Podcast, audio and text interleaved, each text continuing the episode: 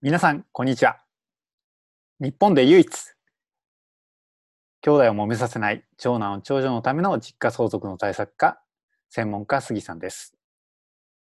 えー、今日ですね、いつもいつもいろんな質問をいただきましてありがとうございます。えー、今日はですね、こんな質問でした。はい。えっ、ー、と、お母さんの亡くなった後に、実家をね、え売却するためにいろいろね、片付けをしてきたら、来たらですね、なんと、ね、200万円現金が出てきたということなんですね。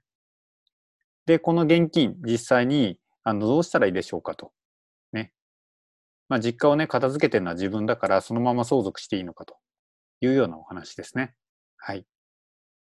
で、えっ、ー、と、これですね、あの、後からね、見つかった財産について、あの、みんなでね、仲良く分ければいいやというようなお話ではなくてですね、えー、まあ実際の法律上の手続きをですね、しっかりと踏む必要が出てきます。えー、まあこの方の場合、すでに、あの、もうね、売却するってことを決めておりますから、遺産分割協議書と呼ばれるようなですね、えー、ご家族の中でどうするかっていう、まあそういうね、合意書があると思うんですね。えー、そこに作ってればそこに従うという形になります。はい。で、その中でですね、えー、おそらく、まあ、例えば不動産は長女に、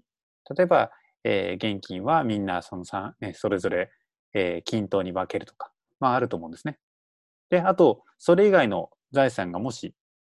ね、見つかった場合にはどうするとか書いてあると思いますので、それに全部従うという形になります。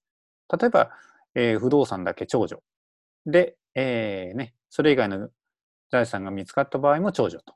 いうようなことで書いてあるのであれば、えー、その遺産分割協議書に従ってですね、えー、そのお金は長女さんのものになると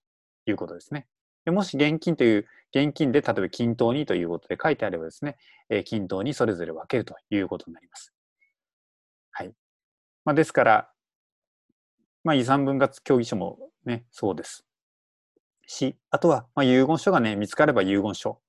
ね、通りにですね、えー、分けるということの話になると思いますが、はい。えー、まあ、遺言書を書く際にもですね、実際に、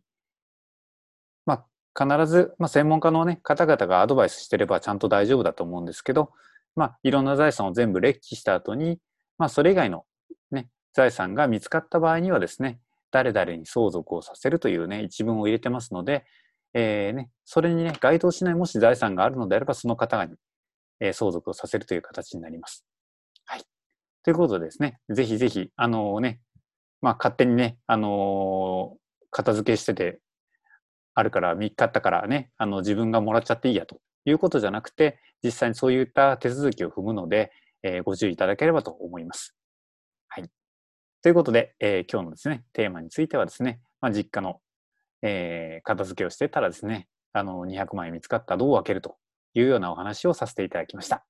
はい。ぜひ、もしこの動画が役に立ったのであればですね、えー、高評価いただきたいですし、あと、チャンネル登録もいいね、よろしくお願いいたします。